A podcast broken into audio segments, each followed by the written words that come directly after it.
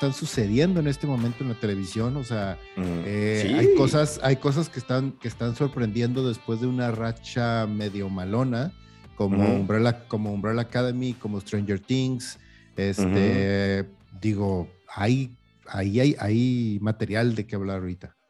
Exacto, exacto. Y tenemos algunas novedades de imágenes y sorpresas para las películas de Marvel que están surgiendo en el Internet. Hoy vamos a hablar de varias de ellas en, particular. También todo lo que está pasando alrededor de Warner Bros., DC Comics, que nos, nos está dando para especular, pero también nos está dando miedo por lo que pudiera llegarle a pasar a DC Comics. Tenemos varios trailers de películas, una animada, este, una serie que estamos esperando con, con muchísimas ansias. Y casting, casting, y casting, casting, casting, por todos lados, o sea, otra vez, otra vez Marvel está dando de qué hablar con una lista increíble y gigantesca. La verdad, siendo honestos, creo que la mitad de esa lista es puro bullshit, pero bueno. muy probablemente, muy probablemente. Así como cierto rumor de un doctor de un país lejano de Europa Sí. Está rarísimo, no creo, pero bueno, ahorita lo vamos a platicar a profundidad, ¿no? Es el doctor de la máscara. Bienvenidos, camaradas, al nuevo episodio de República Geek. De entrada, bueno, les recordamos, si están viendo esto en YouTube, pues prende la campanita, suscríbanse y también sigan en nuestras redes sociales, pero también tenemos que decirte que tenemos un ratito fuera del de, aire por algunos temas personales que sucedieron de este lado, este, entre enfermedades y pérdidas, pero pues bueno, gracias a Dios ya andamos por aquí. Así es, sí, pues sí, tenemos, también tenemos, tenemos una vida que vivir por fuera. Así es, así es. Pues, así es esto, así es esto. La vida sigue. La... Ajá, la vida sigue. Decía un, un, un, amigo que tenía, un conocido que tenía hace mucho, dice, así es esto de los coches. Y yo le decía, eh, ¿por qué de los coches? ¿De qué estás hablando? Sí, güey, así es esto de los coches, güey. Agarras un coche y le quitas una bujía y deja de jalar, güey y le quitas gasolina y deja de jalar, le quitas una llanta y no avanza. O sea, así es esto, güey. Te puede pasar cualquier pendejadita y ya no jala, güey. o te puede pasar algo muy grande y también, es, sí. no, no, más que en junio sí nos falló el coche bien gacho, pero bueno. sí, exactamente. Pero, sí estuvo, pero bueno. estuvo gacho, pero bueno. Sí, sí, sí, hubo momentos muy tristes, pero pues aquí estamos y pues tenemos el, compromiso y el gusto de hacer este programa, entonces vamos a seguir con, con él y adelante. Sí, e, eso es algo bien curioso de que mucha gente cuando este, se imagina de cómo estamos ahorita y lo que estamos haciendo, de que a lo mejor Xbox o Marvel nos paga, ojalá. bueno fuera, güey, bueno fuera. PlayStation, Warner, alguien, alguien, güey, o sea, no sé, güey, la señora de la esquina que vende gorditas, güey, nos debería... que no es mala idea, ¿verdad? Que nos, mínimo nos manda unas gorditas, güey, para desayunar mientras estamos hablando de ñoñadas. Sé. Pues bueno, vamos a, vamos a arrancarnos. ¿Qué te parece si arrancamos con uno de los trailers que salió esta semana, no?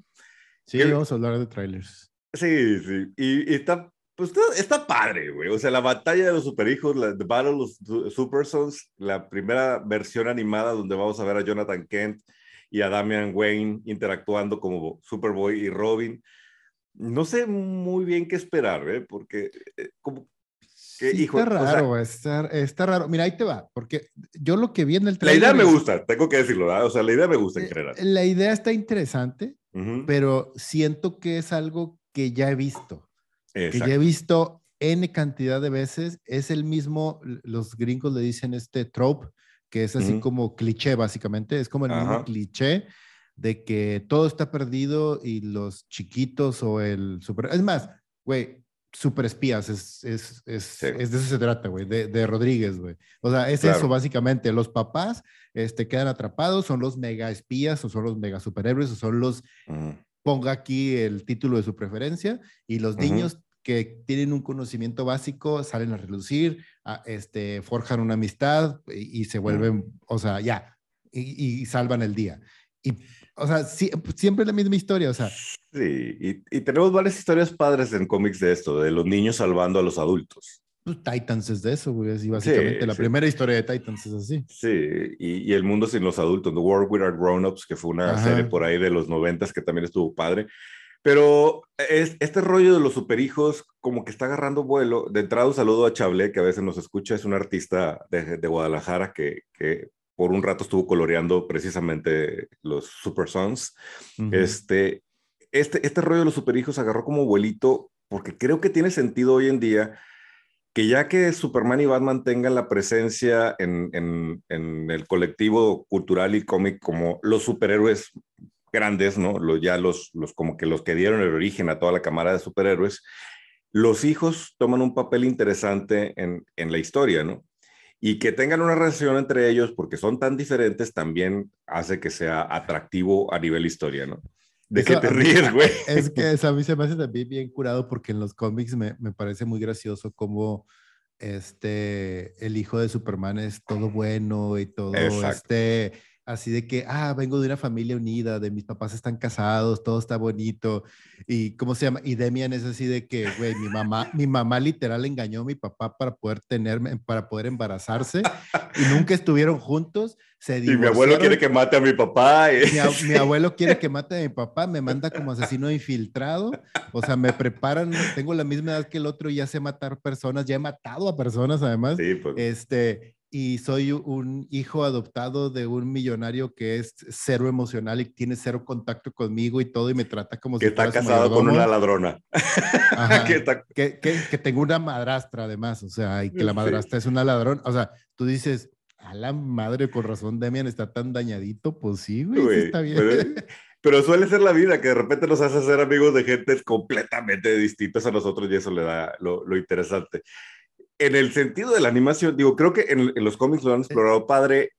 Ya lo he dicho varias veces que Superman, la figura paterna, me parece interesante lo que estaban haciendo en Superman a Luis antes de mandarlo al carajo. A la mitad de la temporada estaba muy bien. ¿Te sorprende? Que, no, que, sí, que CW haya hecho eso. Tristemente, no. Bueno, al rato hablamos de eso de CW porque ahí pasó algo interesante también en el final de temporada de Superman a Luis. Pero este, no, me sorprende que hayan mandado al carajo la, serie y que se les haya descarrilado, pero la verdad me gusta esta figura de, oye, vamos a explorar una, una capa superior, superior de Superman, en donde tiene otro tipo de responsabilidades que lo hacen vulnerable. Mm. Así como a Batman, que se supone que es alguien impenetrable, le explora la posibilidad de, hay un aspecto de su vida donde es vulnerable, ¿no? Y eh, a través de los hijos y la, forma en la que ellos lidian con la idea de ser este, progenitores, me parece un buen vehículo narrativo. La diferencia de los hijos también me parece un buen vehículo narrativo. Siento, y espero que me estarme equivocando, a raíz del, del tráiler de la batalla de los superhijos, que va a estar muy por encima, y eso es lo que me puede llegar a molestar, que va a ser más como ¡ay, qué divertido! Los niños tienen el control, uh ¿no? Sí. Super espías otra vez, va a ser lo mismo. Super espías, super espías. Pero bueno, la animación es su padre, eh, en la eh, fuente tiene sus cosas. A, mí fíjate que la decisión de hacer la animación ha sido ese estilo como computadorizado slash comiquero, no me agrada tanto. Siento que si hubieran ido por el estilo de animación que ya traían de Superman, Man of Tomorrow y de, eh, de Long Halloween, o sea, ese, ese estilo de animación está padre, no sé por qué ahora no lo hicieron con Super Sons. Por cierto, ¿ya viste el, corto, el corto animado de Constantine? El, que sacaron de esta, de esta nueva temporada o de este nuevo universo animado.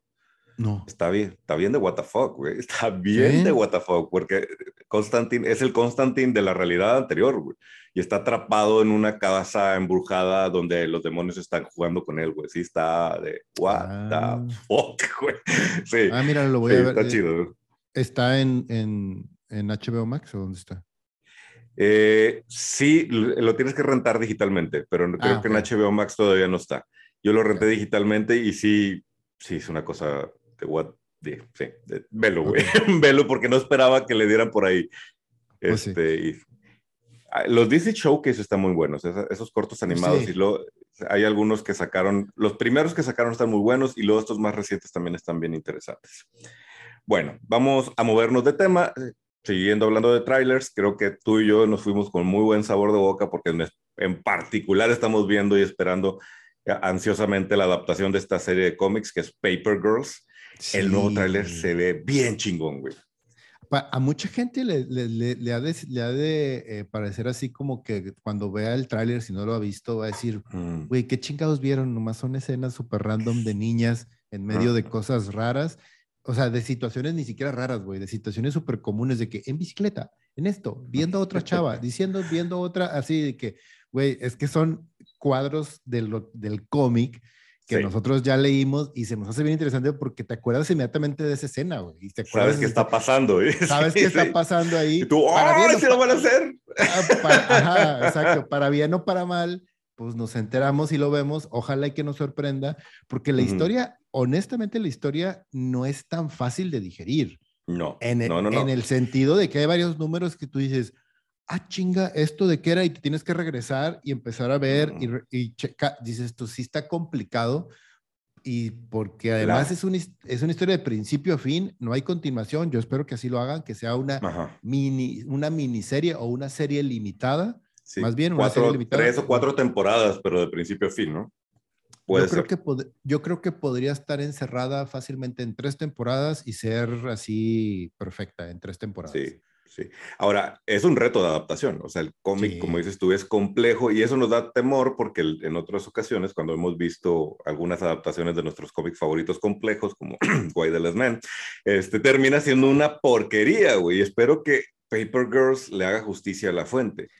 A mí, mira, una de las cosas que más me sorprende es que hay, hay varios autores en el mundo de los cómics que piensan o tienen en su cabeza una idea muy cinematográfica de los cómics. Por ejemplo, Millar es así, Mark Millar es muy cinematográfico. Cuando tú estás leyendo un cómic de Mark Millar, pareciera que estás viendo una película o una serie de televisión gráficamente. Brian K. Vaughan, que es el escritor de Paper Girls, hace lo mismo. Este güey escribe muy cinematográfico. Eh, the Last Man, o sea, Jed el, último hombre, así era, era muy cinematográfico. Pero el pedo está en que en el cómic se tardaba como 10 números, es más, ni siquiera 10 números. Poco a poco iba develando, o sea, el problema que había y cómo había sucedido. Y en, la, y en el cómic, tú te encuentras en un mundo en donde no sabes qué pasa, no, tienes idea de qué está sucediendo y conforme vas avanzando se va develando lo que está sucediendo. En el primer capítulo de Jay the Last Man, o sea, sucedían cosas que tú te enterabas en el número 30, en el número 40, así de que del cómic. y, pasaban cosas que te decían, espérate, espérate, no te vayas, no te vayas, mira, aquí está, es esto, esto fue lo que pasó, va a ser esto, y vamos para allá. Y es, o sea, trataba de venderte demasiado, entonces, como decía, te mostraba demasiadas cosas. Entonces, yo espero que por favor que Amazon ahora sí lo, lo haga bien con, con Paper Gears, porque Paper Gears sí es una serie así. Son mucho menos números, son como 35, si no me equivoco, tengo, no me acuerdo cuántos son, pero son como 30 y o 30 números. Son bien poquitos, pero es una serie que tiene eso, que tiene esa continuidad y esos detalles que conforme va avanzando, te va develando y te va explotando la cabeza cada vez que va avanzando, avanzando, avanzando, avanzando. Ojalá y que así lo hagan, porque además te digo, tú y, tú y yo ya leímos el cómic, es súper cinematográfico el, sí, cómic. Sí, sí, sí. Sí, lo que sí tiene eh, el escritor es que desarrolla las ideas en un nivel distinto, o sea, no sé cómo explicar el tipo de visión que tiene, que él pasa en Paper Girls, pasa en Why the Last Man, pasa en Saga, él tiene una forma de plantear las ideas y la narrativa muy, muy compleja, ¿no? Y entonces de repente creo que cuando lo agarra un guionista más comercialón, trata de suavizar las cosas y ahí es donde lo mandan al carajo. Mm, Esperemos que no pase en Paper Girls. Y una cosa también para los camaradas que no han leído el cómic y no tienen ni idea de qué le estamos hablando y ven el tráiler, creo uno de mis temores fue, mucha gente va a decir, ah, una especie de Stranger Things. Y sí hay un sabor de Stranger Things, sobre todo por este amor a los ochentas, pero no es Stranger Things. nada que ver. No es, no, no es Stranger Things. No, no, no, no. Y me gustan las mm. decisiones estéticas que están tomando con Paper Girls. Estos colores, estos, este tipo de iluminación me da muy el sabor del cómic y espero que realmente sea una, una adaptación que valga la pena.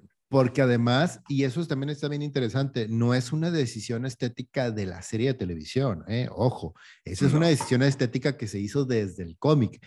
Y ojalá y que pase, ojalá y que suceda, porque es como cuando vimos Sin City y que todo el mundo decía, chinga, porque está en blanco y negro. No, no, no, no. Mm.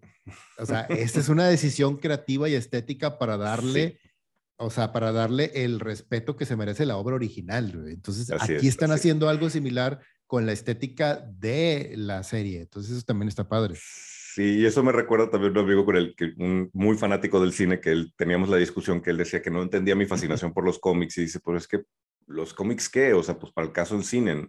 Bueno, ese es un tipo de ejemplo donde dices, la narrativa visual del cómic apoya la historia. Una cosa como elegir el tipo de paleta de color, la forma en que están sombreadas las caras, ayuda a, ponerte en el, mood o en la sensación de la historia. Y Paper Girls es un gran ejemplo de eso. Sí. Hay forma de adaptar eso al cine. Como bien menciona Sin City, fue una maravilla de adaptación en ese sentido. 300 también fue una maravilla de adaptación en ese sentido.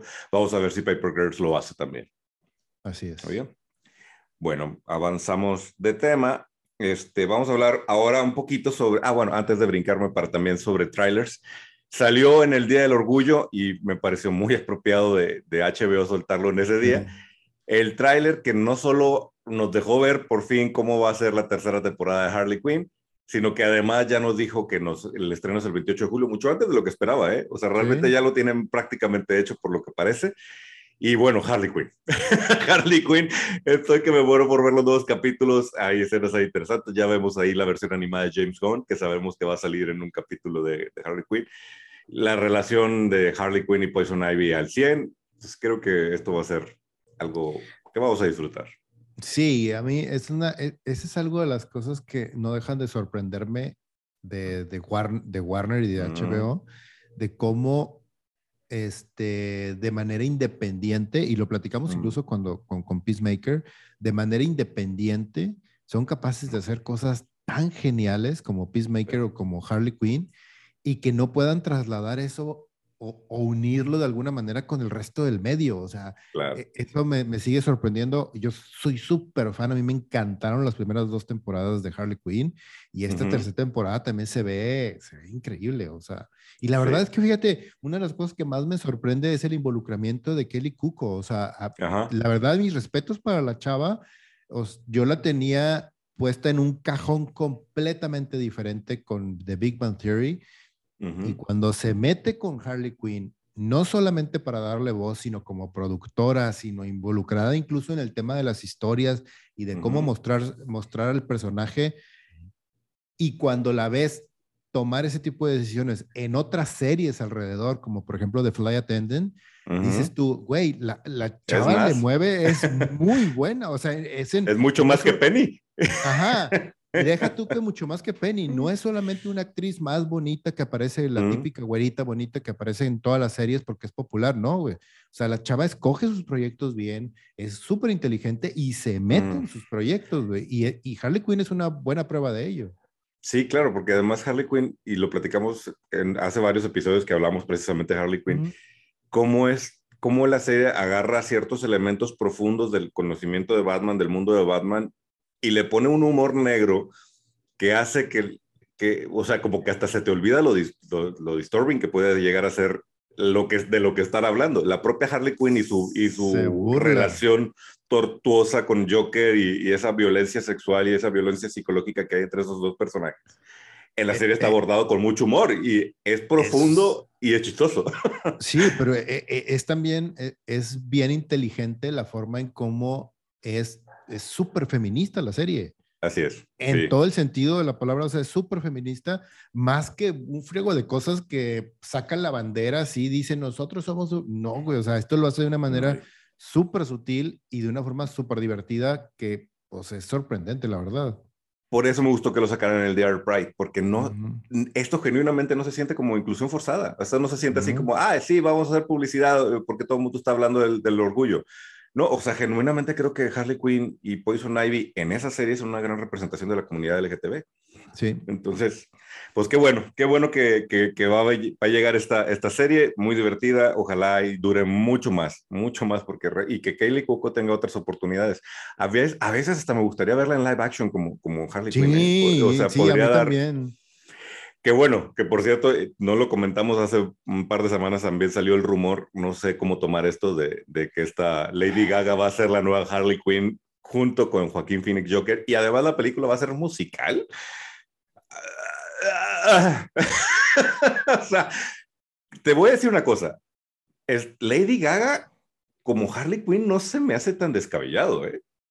No se me hace tan descabellado. Es que, o sea, el tema no es la actriz, seamos honestos, o sea, o sea, el tema no es la actriz, el tema es qué haces con el personaje y cómo cuentas su historia. Y, y, es que, bueno, yo sigo teniendo mis broncas con The Joker. Yo soy una de las pocas personas a las que no, le, no les gustó la película. A mí no me gusta tanto como al resto. No lo odien, así es, Leo, perdonen, perdón, la disculpa pública en nombre de la República. Y este, y, no sé, no me termina, o sea, no me y mira que respeto a Joaquín Phoenix muchísimo como actor. De hecho, él, él me parece lo mejor de toda la película. Pero el resto, no, o sea, la historia no me parece tan buena, o sea, no sé, no. Pues, ahí es una, otra de nuestras grandes discrepancias de las veces que no hemos estado de acuerdo para nada. A mí sí me gustó mucho la película de Joker y acepto, fue una de las cosas que me, una, una de las eh, películas que me cayó la boca porque cuando la anunciaron la odié, o sea, dije, no, no, ¿cómo van a hacer el Joker sin Batman? O sea, sí, Joaquín Phoenix es un gran casting, pero... Mm, y una vez que la vi dije tenemos un programa especial donde hablamos del review de The Joker y ahí están todos mis argumentos de por qué no me gusta. sí, sí, fuiste bastante claro.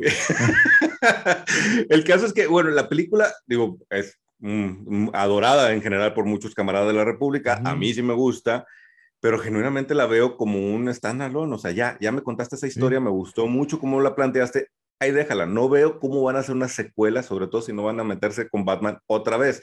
Y me gustó tanto lo que hiciste con Joker que no estoy seguro de querer ver ese Joker con, con Batman. No me gustaría ver ese mundo transformarse en el de los cómics. Y eso incluye a Harley Quinn. O sea, no puedo entender cómo el Joker de Joaquín Phoenix va a tener una Harley Quinn a su lado. Y no digamos cantando, güey.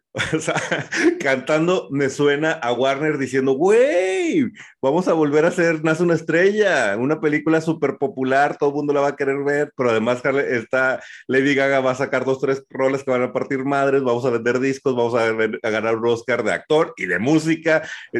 Eh, eso es lo que me a mí donde me empezó así, sentí el disturbio, la fuerza de aquí van los pinches ejecutivos de Warner a meter su cuchara además otra vez para hacer cosas que no tienes que hacer con estas franquicias. Pero bueno, Harley Quinn, Lady Gaga, no sabemos si esto va a ser real, no sabemos si realmente va a ser musical o solamente va a haber un par de canciones, no lo sabemos, pero veamos qué pasa. Capaz de que nos caiga pues la boca. Y pues hablando, hablando de rumores, este, y de cosas que han estado sucediendo también esta semana, salió un rumor de, eh, todos recordamos a, a Taron Egerton por este... Kingsman. Kingsman, The Secret Service. Eh, y Elton John, que si no lo han visto, Elton John también está chido. ¿Cómo se llama? Rocketman se llama la película. Rocket, Rocketman. De hecho, lo nominaron al Oscar, creo, por, Rocketman y lo hace bien. El, el, chavito es bueno, el chavito es bueno. Este, y esta semana estuvo rondando el rumor que nosotros ya lo mencionamos en hace meses, ya, ya, habíamos platicado que él es, un, él es un buen actor para sustituir a Hugh Jackman como Wolverine en el MCU. Bueno, no en el MCU, en los X-Men, e introducir a Wolverine y a los X-Men en el MCU. Y dentro de esos rumores también salió el rumor de eh, una, un cierto personaje tal vez un poco más oscuro para el resto de los, de los que no son fanáticos de los, de los cómics, pero vieron las películas de X-Men, que es eh, un, un, casting para Moira McTaggart, que es un personaje súper importante en el mundo de los cómics. O sea, en el mundo de X-Men es un personaje súper importante, que es esta actriz, uh, ¿cómo se llama? Perdón, se me fue el nombre. Este, eh, Gillian, Gillian Anderson. O sea, aquí conocemos como Molly en los, en, los expedientes en los X-Men, en los expedientes secretos X. Es correcto. Y, si introducen a Moira McTaggart dentro del universo y están buscando una actriz con esa personalidad y ese renombre, como Anderson, híjole. Ya estás pensando para dónde va, ¿verdad? Ya estoy pensando que esto puede, puede ir para House of X, Power of X, güey. Ajá, sí, Kevin Feige hace su tarea y eh, evidentemente le gustan los cómics. Que ya, que ya viéramos al profesor Javier en, en el multiverso de, de, la locura de Doctor Strange, tiene ahí como una implicación que pudiera ser, pero ya que mencionen a, a Moira y que traigas una actriz de ese calibre y de esa edad, para interpretarla ya suena a que pudiera ser que House of X pudiera ser el origen de nuestros X-Men dentro de Marvel y eso estaría con madre. que también bien chingón. Desde que salió la historia, desde que salió House of X, nosotros dijimos, güey, esta es la forma perfecta de introducir a los X-Men en el MCU.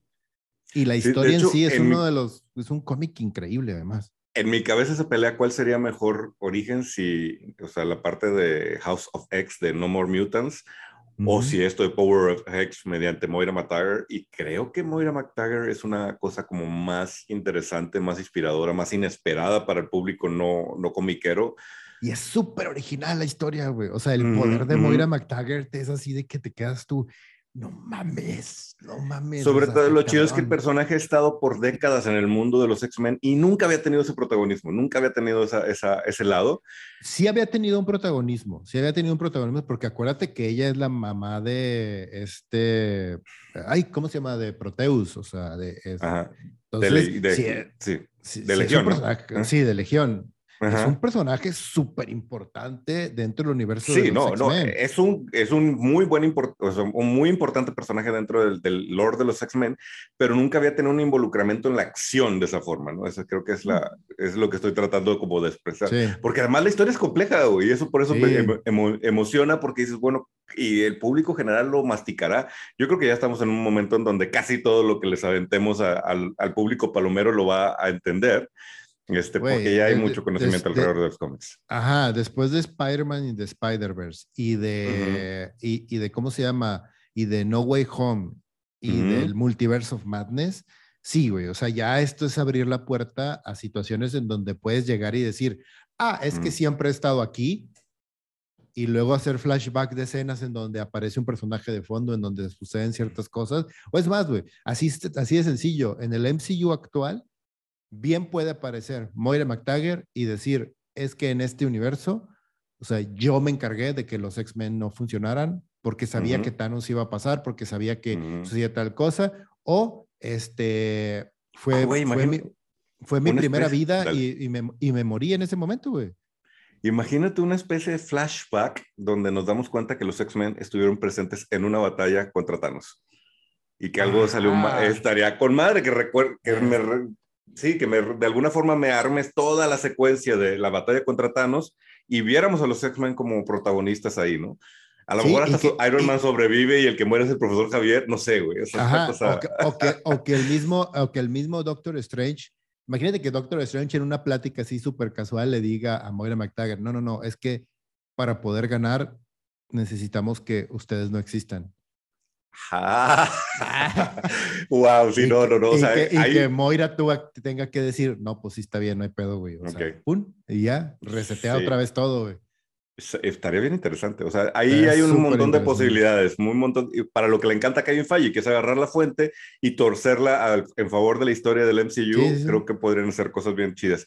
Y antes de movernos de esa parte, pues Taron Egerton como Wolverine también es una super noticia tuyo y mío creo que era una de las opciones que andaban rumoreándose por ahí más fuertes. Era de nuestro top 3, de nuestro top 3 de actores. Tiene, tiene las tablas actorales para representar a Logan. Además está chaparrito, que es una cosa que pues dices, Hugh Jackman nunca fue esa representación de, de Wolverine en el cine porque está súper alto. Y curiosamente también es, tiene sus tablas musicales como Hugh Jackman, que es una cosa rara. Que en su momento, cuando dijeron que Hugh Jackman, un actor de, de Broadway y un actor de musicales, iba a ser Wolverine, pues varios nos ofendimos y luego nos dimos cuenta que, que era un tremendo actor. Creo que Taron Egerton puede ser el Wolverine perfecto. Y, duele decir sustituto de Hugh Jackman porque no lo queremos dejar ir. Ojalá y hagan alguna versión de Old Man, eh, Old Man Logan y lo incluyan dentro del MCU este, pero sí, y lo, eh, me gustó lo que él dijo en la entrevista, ¿no? Cuando ya finalmente lo, porque todo, hasta este momento todo había sido rumor y suposiciones y habladurías por ahí por detrás de los backstage de Hollywood, pero ahora sí él lo dijo directamente, sí estoy en, pláticas con Kevin Feige, y me gusta lo que dijo, dice, a ver, pues tengo que aceptar que me emociona, pero a la vez me da miedo, porque este personaje está totalmente atado a Hugh Jackman y no sé qué tan difícil va a ser pararse en esos hombros. Sí, es como venir a, como venir a sustituir a, a Cavill en, en, Superman en el, en, el, en el DCU. O Robert Downey en Iron Man, ¿verdad? pobre, pobre el que siga, ¿verdad? Exacto, pero pues obviamente en el MCU no va a haber otro Iron Man, no hasta dentro de 20 años, yo creo. Exactamente. Y ahorita el movimiento que está haciendo Kevin Feige y Marvel en general, este, Disney, para, para el MCU, se ve bien interesante, güey, porque también ha habido otros castings. Esta niñita, ay, se me fue el nombre, la, niñita, esta güerita chiquita que han estado casteando para una... Emilia Clark. No, no, no, para... Emilia Clark la castearon para, para este... Eh, Secret para la reina, ajá, la reina School, que por ahí anda el rumor de que podría ser Jessica Drew también. Podría ser. Pero no, esta chavita para los Cuatro Fantásticos, ¿te acuerdas? Que vimos el rumor de ah, que... Ah, ya, ya, está... ¡Ay! Dakota.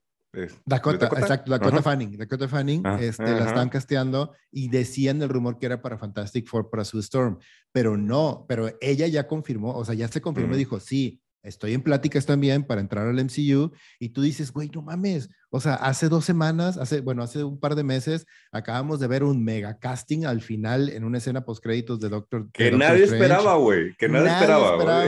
nadie sabía, nadie, es más, nadie la vio venir, güey, o sea, no. había rumores, no apareció por ningún lado, nada, güey, está cabrón. Cada vez son mejores en eso, ¿eh? Kevin Feige se pule cada vez más en darnos sorpresas, ¿no? y este, y ahorita con todos estos, todos estos casting con Egerton, con Fanning, o sea, ya sabemos quién va a ser Mr. Fantastic, o sea, ya, Güey, que, que, no sé si viste eso. Eh, hubo una entrevista con Kevin Feige y dejó entrever que no necesariamente Krasinski iba a ser Mr. Fantastic. Entonces también el internet ¡ah! Pero es sí, como, Patrick, como Patrick Stewart tampoco, sabemos que no va a ser el profesor X. Patrick Stewart ya está bien viejito y no, o sea, no es el profesor X. Entonces, sí, sí está bien raro y está bien interesante lo que están haciendo con eso. Padre manera de jugar con nosotros, porque a Kevin Feige ya le entró en la cabeza que no hay forma de evitar los spoilers, ¿no? No hay forma de hacer que la gente no empiece a hablar, especular y que luego de repente alguien filtre una foto y empiece. No, bueno, o sea. Pero empieza a jugar. Pregúntele a, Warner, güey. Warner se, se filtra o sea, se filtra el guion de la película, fotos. Hasta el menú de la comida de lo que comió el actor, sí, güey. Esa es una cosa de que, güey. Y así es el baño de Henry Cavill. ¿Qué pedo, güey? ¿Qué onda con tu seguridad, güey? Bueno, pero el caso es que Henry Fallilla dijo, bueno, si no puedo controlar el, todas las especulaciones y los spoilers, voy a jugar con ustedes. Y entonces nos avientan verdades, verdades a medias, mentiras y nos trae locos. Y creo que es un poquito lo que está haciendo con, con Dakota Fanning, con, con Krasinski este, y con, pues incluso a lo mejor con esto, con Taron Egerton y, Gillian Anderson, güey, no sabemos, ¿no? Nos trae locos y eso es una buena forma de, mantener la atención en, en, el MCU. Siguiendo con el MCU y de las cosas raras que hablaron, que salieron esta semana, resulta que en el programa de Howard Stern, ¿es Howard Stern? Howard Stern. Howard Stern, sí, que es, es, un legendario este, locutor de radio en Estados Unidos que también es conocido por bueno. Muy bueno. Muy incorrecto, muy cabrón, sí, muy, muy bueno además. Hizo, yo creo que sí es Faramaya, pero eh, se supone que habló con el micrófono abierto cuando él pensaba que el micrófono estaba cerrado y mencionó que lo estaban llamando para la película de Doctor Doom. Y obviamente el internet hizo kabum, ¿verdad? Ahí también está, la gente dice, no, pero ¿cómo va a ser Stern Doctor Doom? Yo creo que si esto llegara a ser realidad, que lo dudo, y ahorita platicamos de eso, si realmente lo están llamando para la película Doctor Moon, muy probablemente va a salir como él. O sea, podría, si ve una escena donde él en su programa, en el mundo ficticio del MCU, esté entrevistando a Rick Richards o esté entrevistando al propio Victor Born Doom, podría ser, ¿no? No creo. Sí.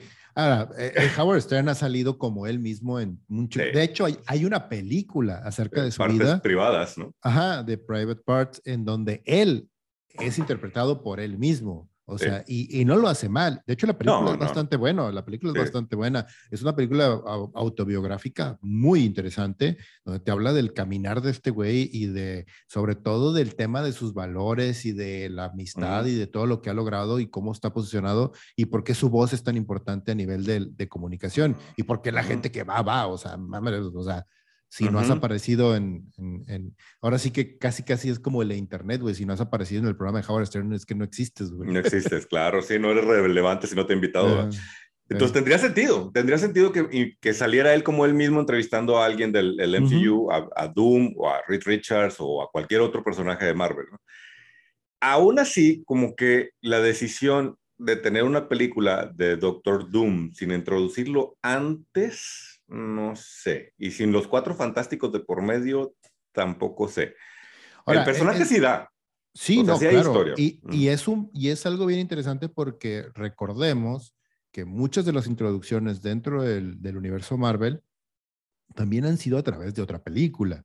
Entonces, eh, o de otra serie, o de alguna manera de manera independiente. Entonces, yo creo que sí te puede, sí puede ser una aproximación interesante, diferente, el abrir el universo, el abrir el universo de los Cuatro Fantásticos a partir del villano. Sí. Y, digo, Marvel no ha hecho lo que ya hizo DC, que ahorita justo estábamos aplaudiendo como Joker, ¿no? Que dices tú, porque es una película del villano, pero si me planteas el origen de cómo Victor Von Doom llegó a ser el, el villano que es. Porque además, no nos olvidemos de esto tampoco. O sea, Victor Von Doom, al igual que Magneto, es un villano, entre comillas. O sea, recordemos también, hay, varios arcos históricos y varios cómics en donde plantean ese problema y... Donde de alguna forma estás de acuerdo con él, que, Ajá, o sea que con Thanos ya no la hicieron, ¿no? Sí. Ya no, exactamente. Y en el caso, por ejemplo, de Fantastic Four, ya hay un arco histórico bien interesante en donde y, es una crítica también mucho al sistema político de Estados Unidos, en donde en el cómic de los Cuatro Fantásticos, los Cuatro Fantásticos todos buenos y todos así de que van y atrapan a Doctor Doom y lo meten a la cárcel, por así decirlo, por los crímenes que cometió y dejan en su lugar a un supuesto líder democrático en un país que es la Que eso solo pasa en el mundo ficticio, eso no pasa en la realidad. Solo pasa en el mundo ficticio, no pasa en ningún otro lugar, este, mucho, menos, mucho menos con héroes americanos y con europeos o de lugares cercanos ahí. Pero bueno, deja posicionado a un supuesto este, líder democrático y pues se convierte en un dictador mil veces peor. Es más, ni siquiera peor, o sea, se convierte en un dictador Víctor Von Doom, cuando ellos regresan a la bacteria y se dan cuenta, la gente dice, güey, o sea, el, Doctor Doom era un gran líder. O sea, teníamos todo lo que necesitábamos, teníamos seguridad social, nos protegía, no, no había pobreza, no había, este, no había desempleo y, y, estos güeyes, qué pedo, o sea, pero él es que él era un, él era así el comunista y el vato malo y todos, güey, ¿están pendejos o qué? O sea, y es, tampoco nada de esto está relacionado con la realidad. No, pero, pero es, una, es una buena capa para el personaje, o sea, tu interpretación de otro país, pues no necesariamente la, es la interpretación real, porque no vives ahí, no vives la cultura, no sabes lo que está pasando. Y creo que Doom pudiera dar esas tonalidades de personaje, justo como Thanos, donde dices, pues es que en, en cierta forma tiene razón. Que a lo pues mejor está, así de que mal está su visión tiene un, fundamento poderoso que a lo mejor va un poco en contra de los demás, pero en realidad equivocado no está. Desde, ese, desde esa perspectiva, podrías hacer una historia del surgimiento y la llegada del poder de Víctor Bondum para luego presentarlo en su transformación ya como villano. Porque además, una cosa importante del origen de, de Doom y que ha sido explorada en los cómics varias veces, es que es una combinación de tecnología con magia. Y en donde estamos ahorita en el MCU, tendría todo el sentido. De hecho, tendría todo el sentido que apareciera Doctor Strange, que hay un gran cómic de Doctor Doom, de, Doctor Doom y Doctor Strange para tratar de rescatar el espíritu de la, mamá, el alma de, la, mamá, hijo de su madre. Qué buen cómic, cabrón. Algo de eso podría aparecer también y, y, ya con eso lo dejas en movimiento. Ahora, también está el gran rumor, que no ha sido confirmado hasta ahorita, de que Doom va, a hacer su aparición en Wakanda Forever, en la segunda parte de Black Panther. Estaría bien. Podría ser que tuviéramos una escena donde nos presentaran a Doom y hasta ahorita nadie nos ha dicho, pero ya están trabajando la película de Doom y a, lo mejor a Howard Stern sí se le salió el error de decir que ya viene, ¿no? Quién sabe. Eh, son de estas cosas que otra vez no sé si es que vi Falle jugando con nuestra cabeza y que le está pagando a gente o le está pidiendo favores a sus amigos para que sucedan estas cosas y nos tengan hablando por semanas. Si es así, lo estás logrando. estamos hablando de ti sin saber si siquiera si hay un anuncio de película.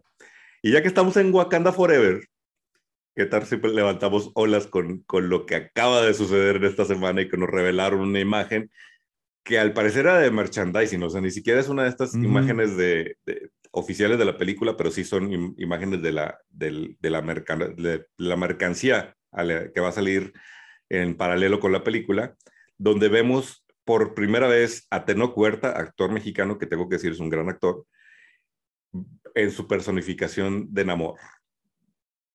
Sí. Hacemos un pequeño este, silencio aquí. Hacemos un pequeño silencio. Para agarrar aire. Sí, es que o, sea, es que no sé qué pensar, no, o sea, no sé qué pensar, la verdad. O sea, esta, es, que... este, este tipo de inclusión así de esta manera, o de, de mover al personaje y forzarlo hacia un origen que es muy cercano a nosotros como mexicanos y, y, y, transgiversarlo de esa manera, híjole, no, mm, la verdad es que no, no quisiera dar una opinión. Mm. Porque, porque, porque ahí te va. Porque quiero pensar bien. Porque, porque quiero imaginarme que las cosas van a salir bien al final.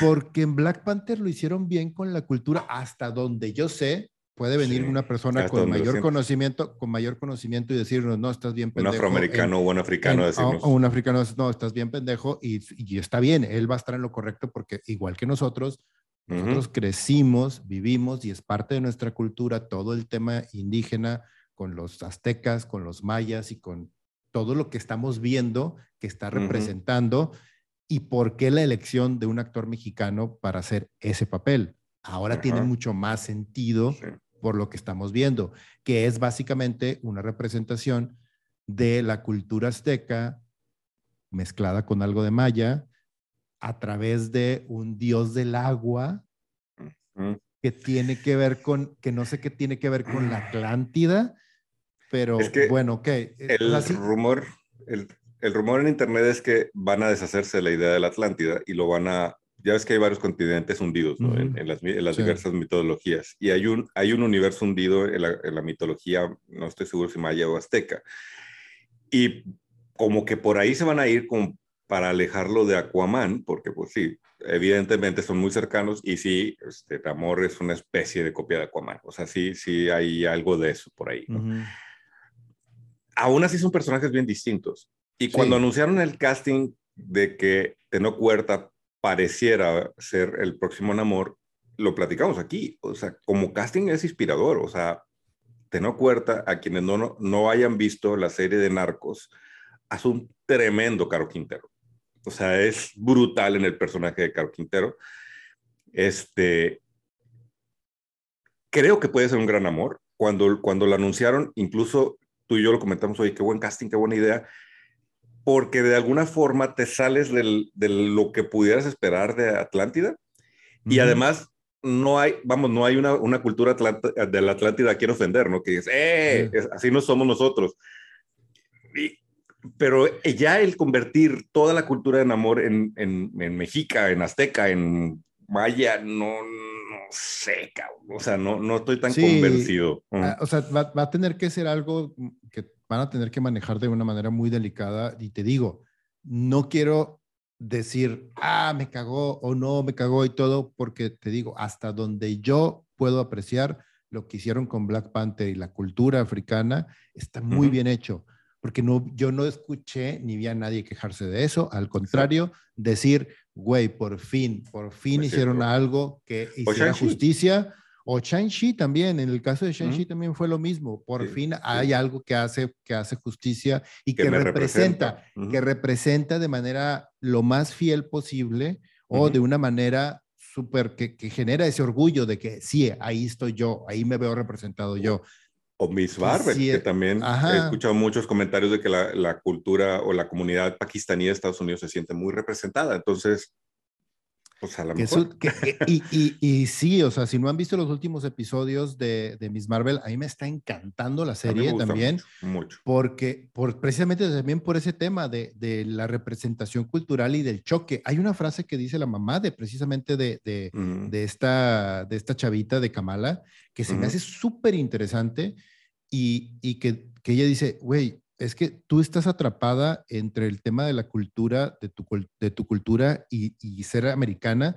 O sea, imagínate a mí, que a mí me forzaron a seleccionar una cultura a través de, de, partition, le llaman a esto la partición que sucedió, en, que sucedió entre India y Pakistán, y con ciertas frases se meten en un tema cultural que no pretendo ser ni siquiera conocedor ni saber acerca de eso. Conozco muy poco, pero lo poco que conozco de la historia de entre Pakistán y la India y el tema de Inglaterra y de las guerras sucias que hizo Inglaterra para hacer esa partición por temas literal de conquista y de dominación cultural, políticos, todo ese rollo, dices tú, güey, hay ciertos detallitos que están manejados bien interesantes.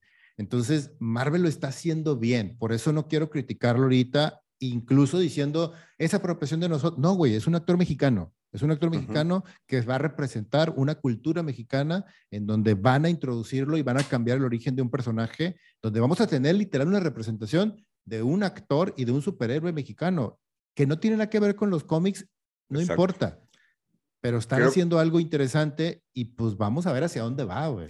Creo que eso es lo que nos hace ruido, que, que sí. ahora sí que no como mexicanos, sino como fans de, de Marvel, ver a Namor convertido en esto, como hasta con Penacho sale en el segundo, en el segundo arte que anda por ahí, y dices tú, ay, eso no es el labor que tengo, pero a lo mejor resulta ser mejor y a lo mejor le dan su autenticidad y ahora sí finalmente lo alejan de Aquaman para dejar de discutir, de discutir que quién es copia de quién. Sí. Puede ser. Y, además no le hace falta. Yo sigo pensando que Jason Momoa es un excelente casting de Namor. Para mí, Warner casteó a Namor. Tú porque estás enamorado de Jason Momoa, igual que todos los hombres de la Tierra, güey. Sigo pensando que no castearon a Aquaman, castearon a Namor, cabrón. Pero, mm. ok, salió bien, salió bien. Y, y, y pues se lo robaron, porque además Namor tiene más como esta influencia. Algunos dicen es que es asiático, no, no es asiático, es una especie de maorí, güey, es un, como de, de Hawái o de por ahí, ¿no? Y, y, Momoa pudo haber sido un gran Namor, pero pues bueno, ya sacó man y se fregó. Puede ser una gran idea de Kevin Feige y todo el equipo de Marvel decir, bueno, vamos a alejarnos de, de, lo que, de lo que la casa de enfrente está haciendo y vamos a darle una capa de originalidad al personaje que también tiene demasiados años en la cultura en la, en la cultura pop, entonces puede ser un momento de reinventarlo. Ahora sí, las, las, reinvenciones que han hecho y los cambios que han hecho en, ciertos personajes, la verdad es que han estado bien, o sea, han estado bien y, y han estado trabajando de manera correcta. Te digo, pues vamos a ver, o sea, ya lo hicieron con Moon Knight y con la cultura de Egipto, ya lo hicieron con, o lo están haciendo con Miss Marvel, eh, o sea, sí han hecho cosas bien interesantes con el propio Thor. O sea, el tema mm. cultural, social de Thor y lo que está haciendo está interesante. Y vean Miss Marvel, o sea, la verdad es que es una gran serie. muy buena serie, me está gustando mucho y está justo en el tono correcto para lo que es. Y bueno, y Teno Huerta es un gran actor y es un buen casting para el personaje, amén de sus conversaciones raras acerca de los white y las cosas que pasan en, nuestra cultura de México, ya que no estoy tan de acuerdo con él, pero bueno, también, además en ese sentido, representa esa parte y pudiera dar una conversación interesante a nivel internacional. ¿Quién sabe? ¿Quién sabe? Tengo Cuerta ya como líder de, de la raza de bronce. algo, algo puede pasar en Twitter, güey. y pues si te parece, vamos a movernos al último tema que nos dañe el día de hoy. Este, y, y este... bueno, me, quedé clavado en esa idea. Pero Warner, Warner Bros. y su eterno desmadre y las cosas que están pasando alrededor. bienvenidos a nuestra, a nuestra aclamada sección. Ay, Warner. Ay, Warner. Güey, ¿qué está pasando? Y, y, ahora sí, ahora sí que esto no da risa, da miedo, porque anuncian que se salen de Comic Con, o sea, no va a haber presencia, no solo de Warner, sino de DC Comics, no va a haber presencia en Comic Con. Y eso ya dices tú, ay, por favor, alguien salve a Jim Lee, güey. alguien dele chamba a Jim Lee. Estamos hablando de, de, de la San Diego, de San Diego Comic Con. Este año es, es, es, inimaginable, o sea, bueno, o sea, e, era inimaginable que el evento más grande de cómics y de fantasía y de sci-fi en de todo el año, donde hay gente que viene desde otro continente, ya no hablemos de otro país, de otro continente, solamente para estar esa semana ahí en San Diego, que ha sido el estandarte de los geeks y los nerds y todo.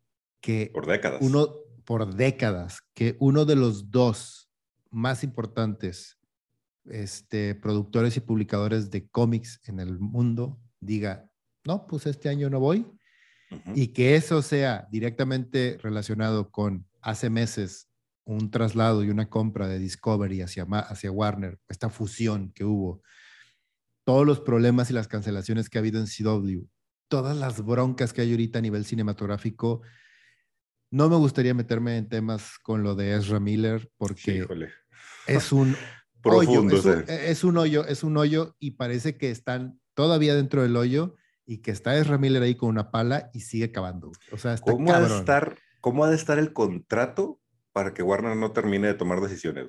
O sea, pues entre la lana que se gastaron en la película, más el contrato de lo que implica correr Ezra Miller. Deja tú eso, o sea, e, el problema de que es tener un producto ya hecho, Un producto que ya está avanzado, ya está, ya está prácticamente terminado, que lo hayan empujado por la pandemia.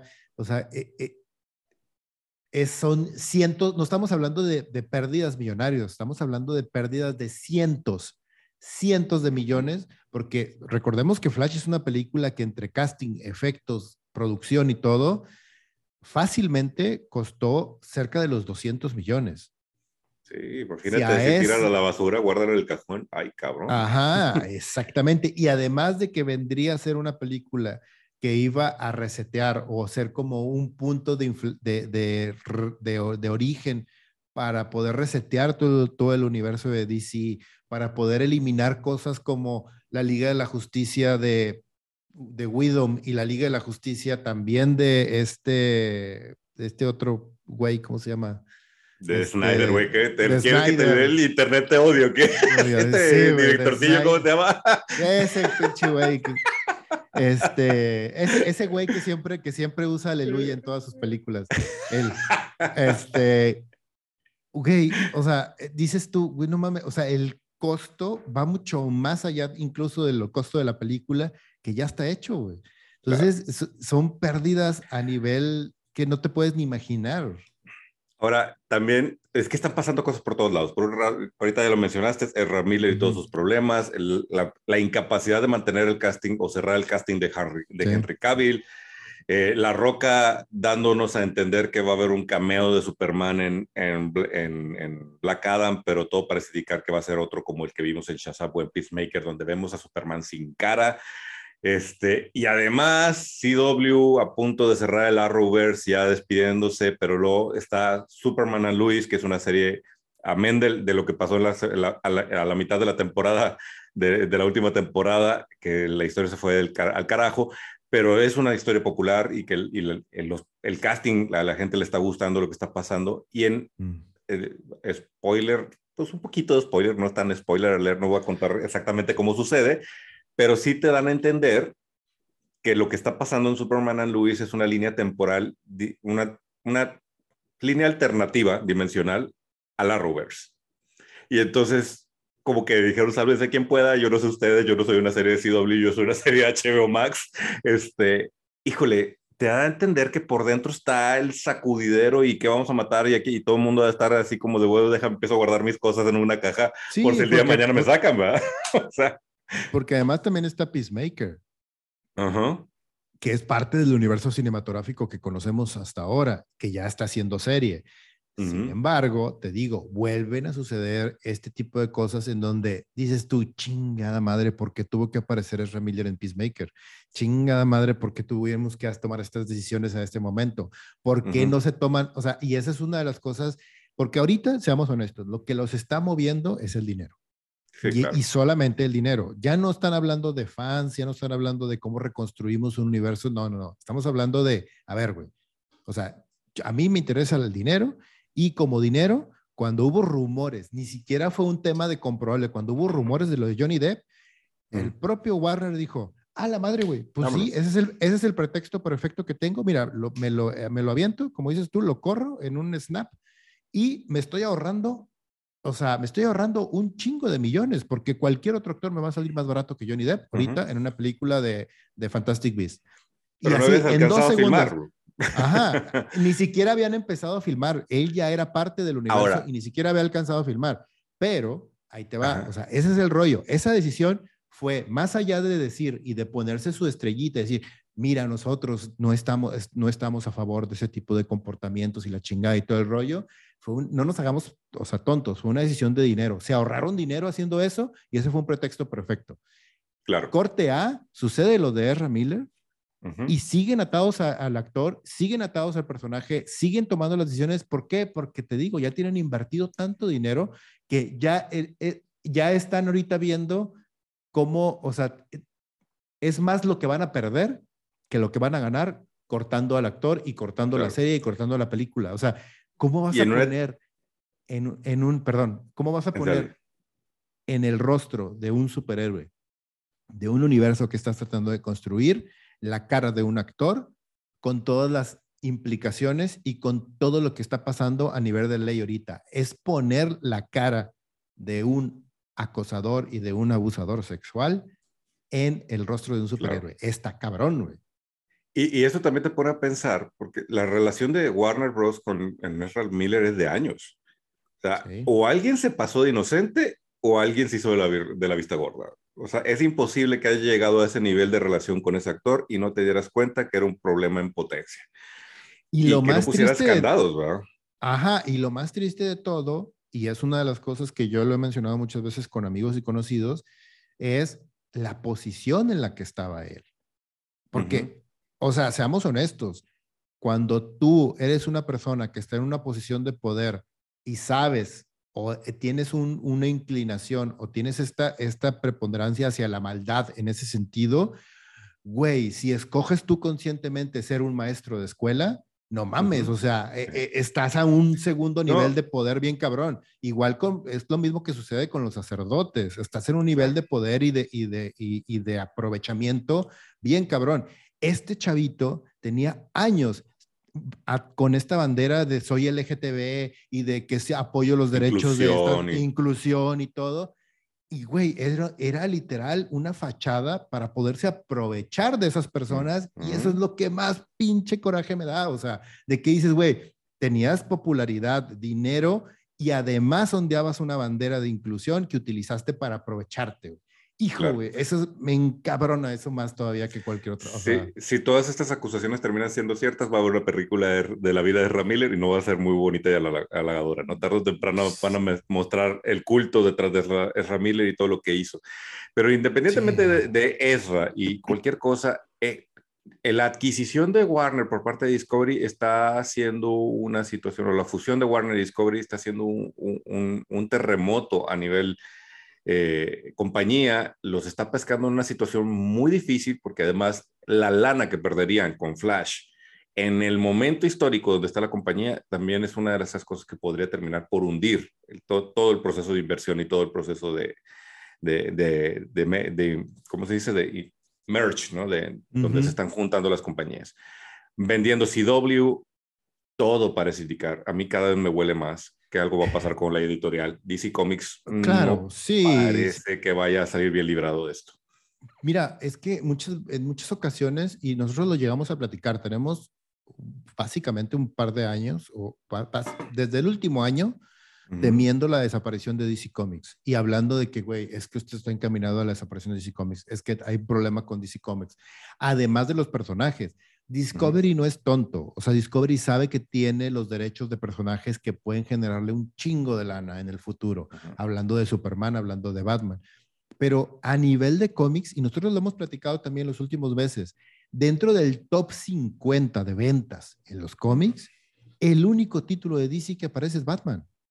El único. Entonces, a nivel de ventas, la editorial también va muy mal Batman es un personaje súper conocido porque también tiene un chingo de representación mediática. Y tiene grandes artistas. Y tiene, grandes, artistas. Artistas y escritores, o sea, sí, sí, pero, o sea, algunos de nuestros favoritos están ahí. Sí, pero es un personaje popular y por lo mismo también obviamente le invierten en escritores, en dibujantes, en etcétera. Sin embargo, seamos honestos, su representación mediática viene desde los 60 de series de televisión, películas, o sea, tiene más películas, series y todo que el mismo Superman, que es, que es la bandera de Warner, o sea, y de DC Comics. Sin embargo, todo esto puede desaparecer y Discovery se puede quedar simplemente con los derechos. Recordemos que hay un chingo de empresas que lo único que hacen, ve a Google, o sea, ve a, el propio, o sea, no veamos a un ejemplo tan, mm. tan, tan bizarro, ve a Uber, a Uber. O sea, Uber Eats que Uber Eats se, come empresas pequeñas precisamente para que no haya competencia. Y no es como que diga, ah, ok, ahora esa empresa va a funcionar. No, no, no, no. O sea, tú me estás haciendo competencia, te como, te compro por tantos millones y te desaparezco y, y ya, güey. Entonces yo me meto al mercado. ¿Por qué? Porque ya, ya no quiero que me estés molestando tú en tal ciudad, en tal país, en lo que sea. Aquí está sucediendo algo similar en el sentido de que Discovery dice, güey, tengo o sea, la editorial que me vale absolutamente madres, no me está generando nada de dinero, es más, es una coladera en donde estoy echando billetes, pero tengo los derechos de estos personajes. Entonces, me quedo con los derechos para hacer películas, y los derechos de, impresión se los vendo a alguien o se los cedo a, a, Boom Studio o a quien sea para que siga sacando personajes de cómics y que hagan cómics ellos que ah, no es parte de mi core business, ¿no? Exacto. Todo parece indicar que para allá vamos. Ahora, la salida de Comic Con también creo que responde a Marvel lo hizo, o sea, Marvel lo sacó a Marvel Comics de Comic Con, simplemente sacó las películas y los grandes anuncios de las series de Comic Con y se lo llevó a, D23 como, como, empresa Disney. Entonces, con el desarrollo de, de, DC Fandom, a lo mejor lo que está detrás de esto es vamos a fortalecer DC Fandom y vamos a convertir esto en un evento virtual y físico para que la gente venga a, no sé, a, a Burbank o a donde vayan a decidir que van a hacer esto, en lugar de ir a San Diego. No sé, y además, digo, ya tendremos nuestro capítulo que esperar sobre Comic Con este año, muy, muy próximo porque ya casi viene la Comic Con. Pero es muy triste también lo que le están haciendo a la Comic Con, cabrón. O sea, no mames, güey. Eh, sí. Eh, en fin, en fin. Digo, Marvel también anda el rumor por ahí, que eso se me hace bien interesante, que Kevin Feige también entendió de la D23 está muy bien, pero el verdadero hervidero del, de la República está en Comic Con. No saques grandes anuncios, no dejes de estar presente porque la conversación se da. Y, es, un, es un gran estudio de mercado. Hay muchos este, fans, muchos camaradas reunidos de diferentes países, lugares, y ven avances y te dan opiniones y, y te permiten tomar grandes decisiones le, le, mides el agua, ¿no? dices, oye, suelto al elenco de, este, de Eternals aquí para ver cómo reacciona la gente.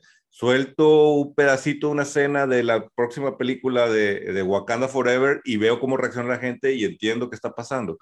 No deberían de dejar tan a la ligera Comic Con. Yo creo que no, no es correcto. Y si Discovery piensa que lo correcto es sacar todas sus propiedades de Comic Con para llevárselas a DC Fandom, creo que se está equivocando.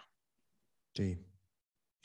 En fin, creo que la historia de, Warner se está escribiendo y todavía nos falta mucho por, por ver qué va a pasar. Esperemos que no sea tan terrible. Esperemos que nos queden muchos cómics, porque además fuera de Batman, Superman, Mujer Maravilla, Flash, etcétera, que son los grandes, DC Comics nos da algunas cosas bien interesantes. tú y yo ya lo hemos platicado de, de Nice House on the Lake. Hijo de su madre, qué buena uh, serie, cabrón. Qué buena serie, güey. No, no me desaparezcas de este editorial, güey. Todo, todo, lo que están haciendo, a nosotros nos, nos, nos, pegó mucho también la desaparición de Vértigo, que eso tampoco fue bueno. Sin embargo, Vértigo se transformó en Black Level, o sea, DC mm. Black Level, que creo que también fue un movimiento más mercadotécnico, porque decir Vértigo no tiene nada que ver con DC, vamos a hacer que sea como la línea mm. madura o la línea adulta de DC. Entonces hicieron DC Black Level y la verdad es que sí están haciendo cosas interesantes, entre ellas, pues esto de, de, Nice House in the, in the Lake pero hay muchas otras historias. Hay unas historias de Batman también que están contando. Mr. Miracle. Mr. Este Miracle, exactamente. Entonces sí hay cosas interesantes dentro de Black Level, pero pues es que la editorial también siento que la están dejando como, o sea, ahí olvidada, que a veces puede ser bueno eso también, güey, de que nadie me está pelando pues voy a experimentar y voy a hacer cosas bien chingonas porque no tengo nadie que me esté diciendo arriba claro, juego. Un, ejecutivo de que no, no puedes hacer eso, no, no puedes comer. Pues, sí. Pues la gran, la gran era de DC Comics para sacar este, historias que rompieron madres y transformaron a la industria fue cuando era esa pequeña editorial que nadie pelaba, ¿no? Entonces, ojalá vuelva a ser así y pues lo, lo, decimos en broma una y otra vez, pero la verdad es que güey, cuidan a Jim Lee, cabrón, es una institución de la industria, güey, neta que queremos más Jim Lee por mucho tiempo y ojalá, ojalá y no se quede sin chamba o que no termine bailando en esta, en esta tremenda caída de dominó que parece que está teniendo la compañía. Imagínate que Image compre a DC Comics y que diga, ah, bueno, pero... Pero, pero, pero Jim Lee eres empleado. Ajá, de que no, deja tú que seas empleado, o sea, de que, ah, la única condición para comprarlo es que Jim Lee jamás vuelva a trabajar en los cómics. Por este, no es que, que Jim Lee. Este odio que le tiene Todd McFarlane a Jim Lee. La única condición es que Jim Lee ahora solo sea dibujante de Wildcats y es lo único que puede hacer. bueno, quién sabe. Vamos a ver qué pasa con, con, con esta historia de Warner. No suena bien. Eh, la parte de las, de, las, de las series también está, pues qué bueno que ya se muere la Arrow. Arrowverse, por favor, ya, ya, desconectenlo, güey. ya da pena, güey. Este, pero rescaten cosas que valen la pena. Superman a Luis, ah, a pesar de que me decepcionó el, parte de la historia de la temporada, en general conceptos buenos, los actores lo están haciendo bien. Ojalá y, también le metan más poncha ahí a lo que está pasando por ahí. Otras, otras cosas como Harley Quinn, que también muy bueno, Peacemaker, muy bien. Vamos a ver qué más, qué más nos presenta. Pues bueno, creo que con esto llegamos al final de nuestro episodio del día de hoy. Muchas gracias a todos los que se quedaron hasta el final. Les recordamos nuestras redes sociales. Estamos en Facebook, estamos en Instagram, estamos en TikTok. Y si estás viendo esto en YouTube, acuérdate de suscribirte, prender la campanita para que no te pierdas ni un solo episodio. Y si lo estás escuchando por podcast, también suscríbete para que semana a semana estés con nosotros escuchando las novedades y los programas especiales que subimos constantemente. Camarada Leo. Camarada Richo. Camaradas, todos nos vemos y nos escuchamos en la próxima República Geek y salven a Jim